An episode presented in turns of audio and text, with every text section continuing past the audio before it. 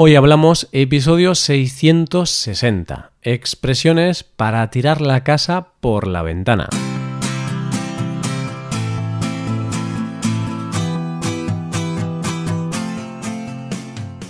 Bienvenido a Hoy Hablamos, el podcast para aprender español cada día. Ya lo sabes, publicamos nuestro podcast de lunes a viernes. Puedes escucharlo en iTunes, en Android o en nuestra página web y si quieres ver la transcripción, la hoja de trabajo de cada episodio y disfrutar de muchas otras ventajas, puedes visitar nuestra web hoyhablamos.com. Ahí podrás beneficiarte de cosas como un buscador avanzado de episodios, un lugar en el que votar los temas que te gustaría que se hicieran en el futuro, soporte premium y otras muchas ventajas. Además, si quieres hablar, pasar un rato de diversión y aprender cosas nuevas del español y de España, te damos la oportunidad de tener clases con nosotros. Hola, hola, queridos amigos, ¿cómo va el día? ¿Va bien? ¿Estás en casa relajado o estás en el trabajo? Espero que, como siempre, tu día esté yendo genial. Te doy la bienvenida a este episodio, un episodio en el que vamos a hablar de algunas expresiones que contienen la palabra casa expresiones que se utilizan con frecuencia en España. No solo en casa, sino también fuera de ella. Vamos a ver expresiones como empezar la casa por el tejado o barrer para casa. Coge lápiz y papel porque empezamos. Hoy hablamos de expresiones para tirar la casa por la ventana.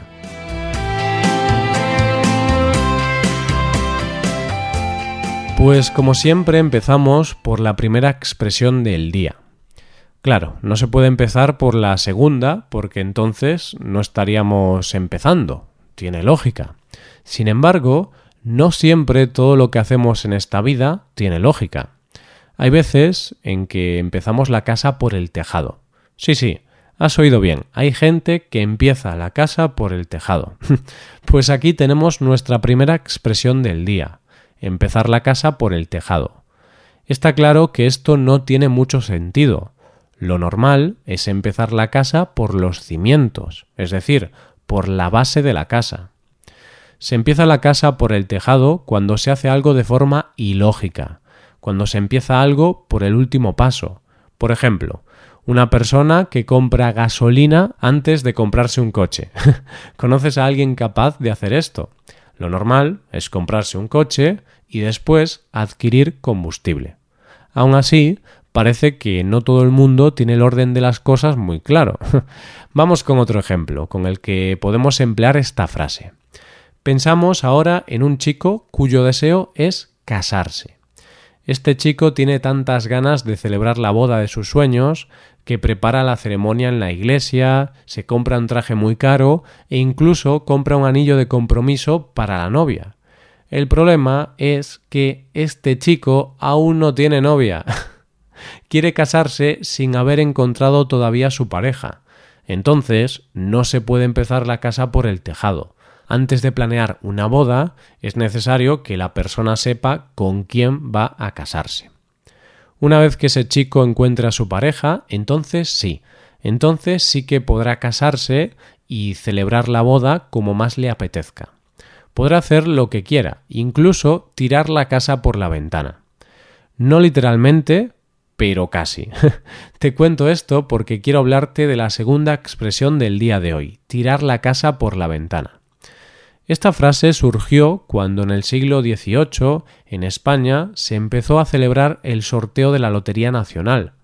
Se dice que en aquella época, cuando alguien le tocaba la lotería, empezaba a tirar todos los muebles y objetos de la casa para renovarlos, para comprarse unos nuevos.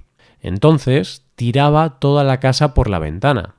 Pues bien, esta frase se sigue utilizando hoy en día cuando alguien le toca la lotería o cuando tiene un motivo de celebración y gasta mucho dinero. Vamos a ver un ejemplo. Imagínate que te ascienden, imagínate que logras un ascenso en tu trabajo. Vas a estar muy contento. Quizá quieras celebrar este ascenso. Una buena forma de hacerlo es invitar a tus amigos y familiares a tomar unas cervezas. Pues si los invitas a unas cervezas, pero también a una paella y a un buen vino, se podrá decir que estás tirando la casa por la ventana. Esto significa que vas a gastar mucho dinero celebrando una buena noticia. Bueno, es que hay veces en las que hay que tirar la casa por la ventana, especialmente si hay un buen motivo para hacerlo. Vamos con otra situación más. Ahora nos ponemos en el caso de que la empresa en la que trabajas ha ganado mucho dinero gracias a nuevos inversores. En este caso, es posible que el director de la empresa quiera celebrar esta buena noticia y tire la casa por la ventana. ¿Cómo? Pues subiendo el sueldo de sus empleados o dando más días libres de vacaciones. Esto sí que suena bien. Hablamos de una nueva expresión, una frase que, por supuesto, vuelve a tener la casa como protagonista. Esta vez hablamos de estar como Pedro por su casa. Podría ser Carlos, Ramón, Ana, Claudia, pero no, es Pedro. En este caso se dice que una persona está como Pedro por su casa cuando muestra familiaridad o confianza en un lugar que no es familiar para ella. Vamos a ver un ejemplo para entenderlo mejor.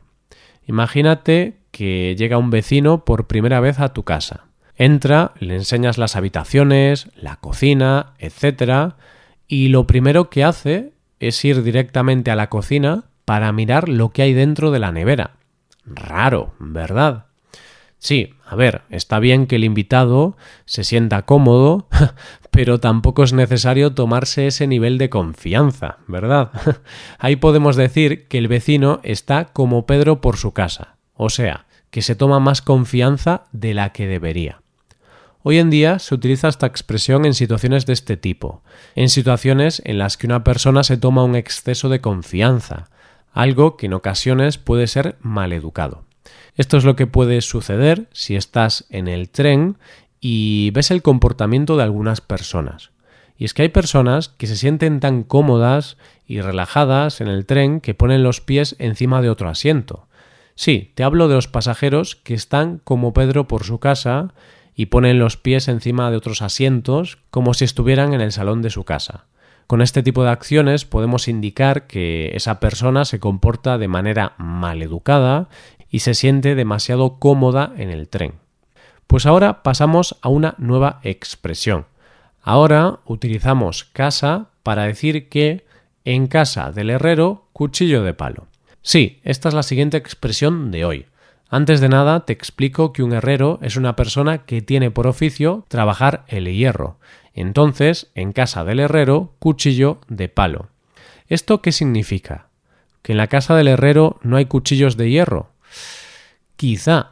Esa es la idea. La idea de este refrán es que algunas cosas suelen faltar en el lugar donde es natural o fácil que estén. Esto es algo que sucede muchas veces, ya que a veces las cosas más ilógicas son las más habituales.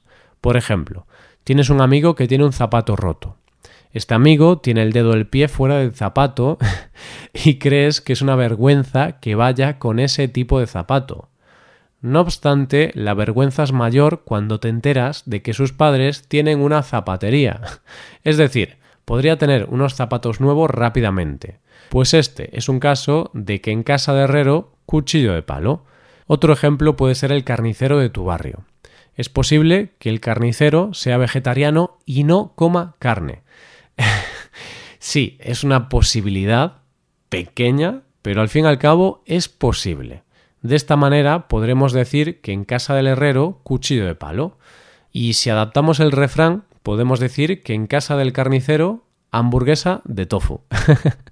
Al final esta expresión se usa cuando las personas que ofrecen un servicio o producto están tan centradas en sus clientes que se olvidan de satisfacer sus propias necesidades en ese aspecto. Por eso, si un herrero tiene cuchillos de madera, significa que dedica todo su esfuerzo en dar cuchillos de metal a sus clientes, pero nunca saca tiempo para hacerse cuchillos para sí mismo.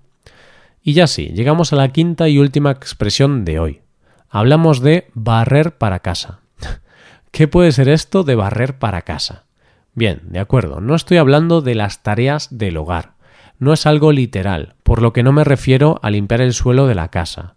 Hablo de la expresión que se refiere a la persona que busca el beneficio propio en alguna situación, cuando actúa favoreciendo sus propios intereses. Vamos a ver un ejemplo en el que alguien barre para su casa. Imagínate que eres eslovaco y te encanta el vino. Recibes a unos amigos franceses en casa durante las vacaciones. Empezáis a hablar del vino y tú, que eres un gran amante del vino, dices que el mejor vino es el eslovaco. Tus amigos franceses dicen que creen que el vino francés es más reconocido internacionalmente, pero tú sigues diciendo que el vino eslovaco es el mejor. Bien, pues está claro que estás barriendo para casa. Barres para casa porque eres eslovaco e intentas favorecer tus propios intereses diciendo que el vino de tu país es el mejor. No eres objetivo. Tal vez en Eslovaquia hay buen vino, no lo sé, pero parece evidente que el vino de Francia está por encima del resto.